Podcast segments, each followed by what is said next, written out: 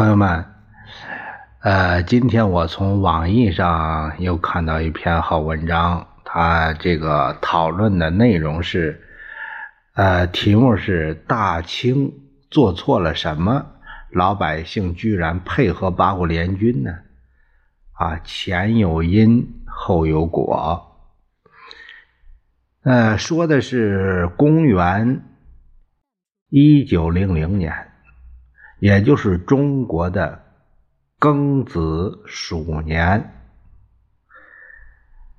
呃，这一年注定是个多灾多难的年份风雨飘摇的大清王朝再一次陷入到无尽的深渊之中。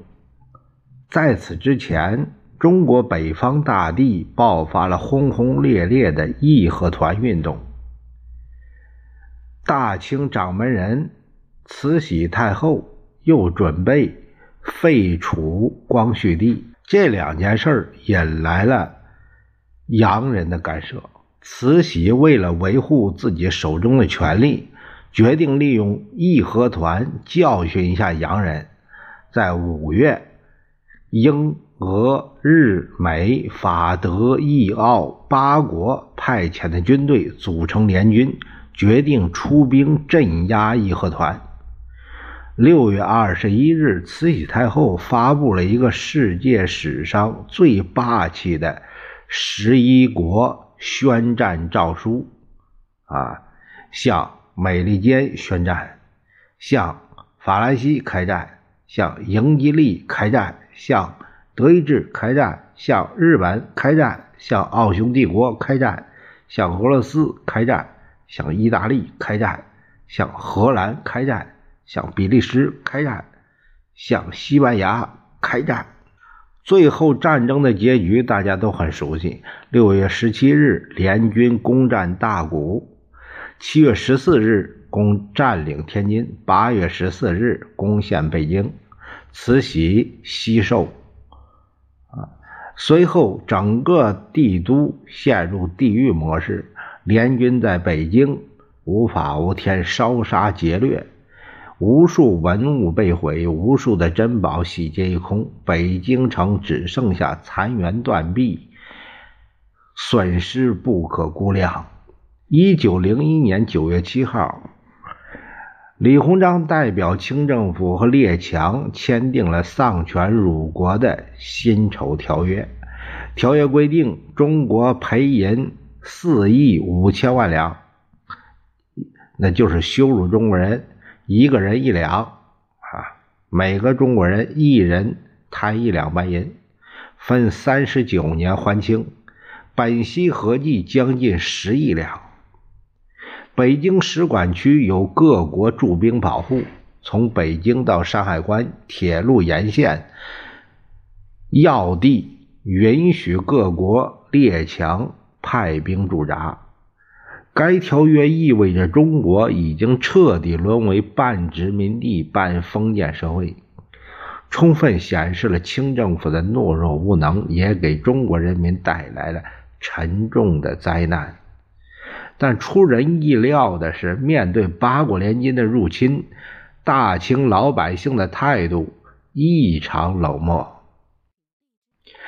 当八国联军正与清朝守军作战的时候，远处的许多老百姓则把这场战争看当作热闹来看。他们在远处高山上搬来板凳，边看边说笑，好像这个跟他们没任何关系。听上去觉得不可能，确实是真的。北京城正被联军进攻的时候，老百姓还帮着联军。搭竹梯，一些城门还有老百姓引导着联军进入。只是搭竹梯这些啊，没有报酬，像给联军运弹药、粮草这些，联军都给老百姓较高的报酬。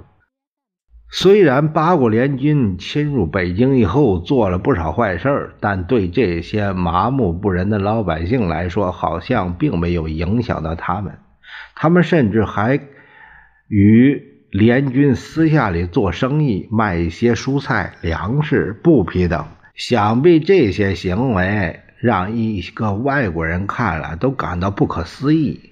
这该是怎样一个国家呀？死到临头了，还一副事不关己的态度。更有甚者，八国联军中还有一支完全是中国人组成的华勇营，隶属于英军。这些华勇营除了大部分来自山东威海卫以外，还有来自香港、新加坡的华勇。正是他们构成了侵华英军的主力。华勇营军饷高，待遇好，军官从不克扣士兵的粮饷，因此吸引了许越来越多的中国人前来参军。经过英国人几年的调教，华勇营成为一支纪律严明、编制齐全、素质过硬的近代化军队。华勇营，别看都是中国人，端起枪口屠杀自己同胞从不含糊，下手果断狠辣。八月十五凌晨，华勇营终于攻破自己国家的都城，并把大炮架在城墙上，黑洞洞的炮口对准了紫禁城，并在攻陷北京城之后，参加了紫禁城联军大阅兵。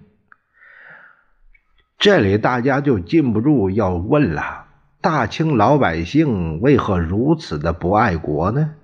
爱国主义教育没做到位吗？首先，大家要明白个道理：要想民爱国，必须要国爱民。我们看看大清在这方面做到位了没有？在满清统治者的眼里，根本就没有老百姓这个说法。就是没根本没有把老百姓当人看，只是一些俯首听命的奴才而已。大清只有一个真正的主子，那就是皇帝，其他的都是奴才。这个我们看清宫的电视剧也是这样，不管是谁。见了皇帝都要三拜九叩，奴才长奴才短，进行逢迎，哄主子开心。在这样这个金字塔式的国度，很自然的把人分为三六九等，底层的老百姓根本没有可能有人的尊尊严。早在一七九三年，英国公使马嘎尔尼。的中国之行就发现了许多匪夷所思的现象。在英国使团的船只行驶到中国内河的时候，官员们强迫大批百姓来拉纤。官员们派下的兵丁去附近的村庄，出其不意把一些村民从床上拉下来，加入了民夫队。兵丁。鞭打试图逃跑或者是以年老体弱为由要求免除劳役的民夫的事儿，几乎每夜都在发生。此外，英国人还注意到大清国老百姓的两面性。没有官员的场合，老百姓表情十分正常；一旦有官员出现，老百姓的神情立马显得非常拘谨。这说明大清国是依靠高压和暴力才逼迫臣民如此驯服的。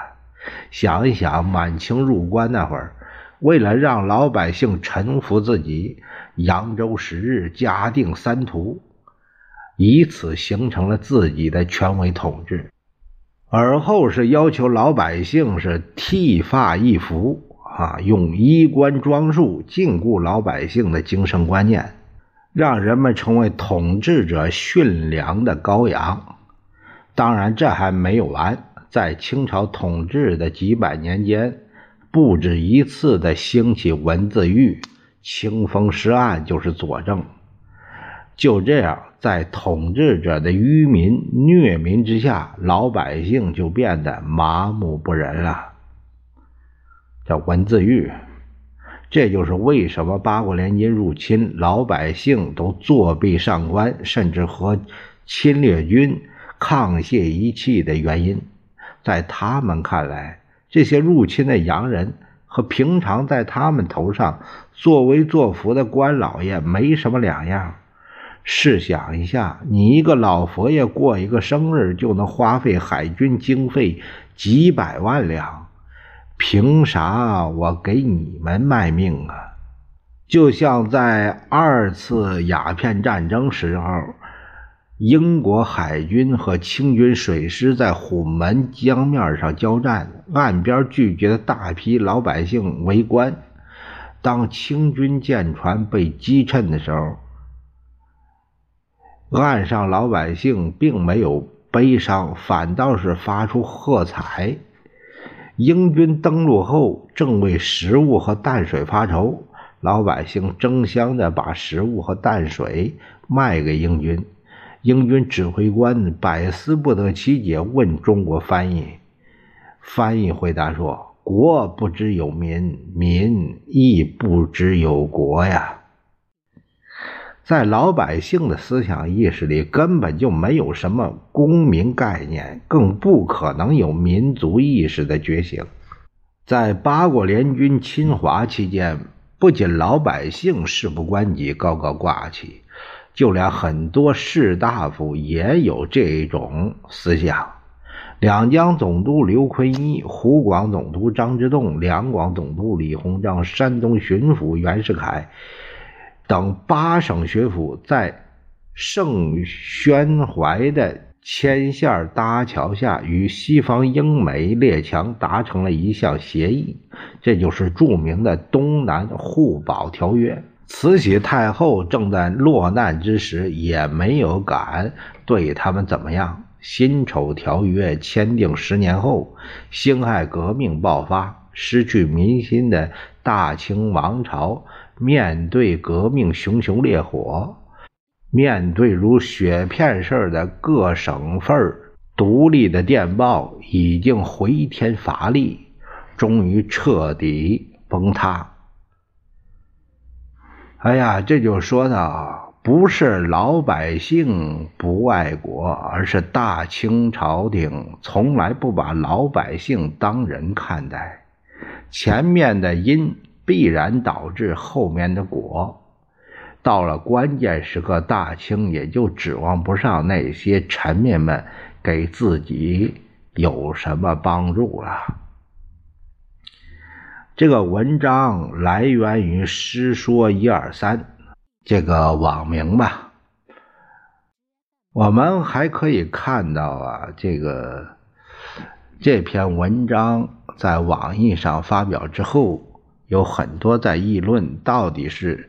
有国还是有家，还是有家才有国啊？形成了一个两方面的一个争论。其实啊，还没有搞清楚国家、祖国、政府、民众之间的这个这个关系。他这个说，有国才有家，有的说啊，有家才有国，这怎么说呢？咱们说啊。有国才有家，指的是你这个祖国生存的这块土地啊被人家侵占了，所以呢，你也就被人家侵略以后，呃，如果像遇上这个侵这个侵略者比较凶残，那你的财产呢，什么呀，可能一切都灰飞烟灭了。这就导致你家也没有了，这就是祖国没了，你家也没了。这就是有国才有家，没有国就没有家了。这个国是指的祖国，祖祖辈辈生养生活在的你这个国度，这这叫祖国啊。呃，这叫有国才有家，呃，这样说法是对的。还有一种就是有一种呃论点叫什么呢？有家才有国。这个怎么说呢？有家，家就是我们每个人的家，是社会的一个单元细胞。一个人只是一个细胞，它组成家庭才是一个单元。家庭多了，家多了才组成社会，社会形成政体，这才是国家。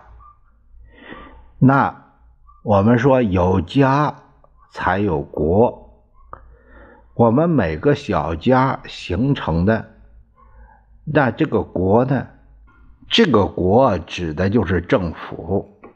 如果形成这个政府对人民不好，导致人民困苦、民不聊生，这样一来，那这个作为失去家的人就不再认你这个政府，这个国就指的是政府，国被操纵。啊，就是指的这个恶政府，所以说他说家都没了，我还要你这个政府有什么用？我还要你这个国有什么用？这就是有家才有国，我家都没了，我还我还能和你这个政府一心吗？啊，你骑在人民头上拉屎。欺压人民，剥削人民，不把人民当人看，这个国指的就是政府。所以说，后边那个国和有国才有家那个国是两种概念。呃，这个分清楚了，大家也就不会再争论了。呃，我在这篇文章的后面。对于国与家、家与国，哎，这个呢，做一点我自己的这个分析见解，不知道朋友们是否认同？那，咱们这一节呢就聊到这儿，再会。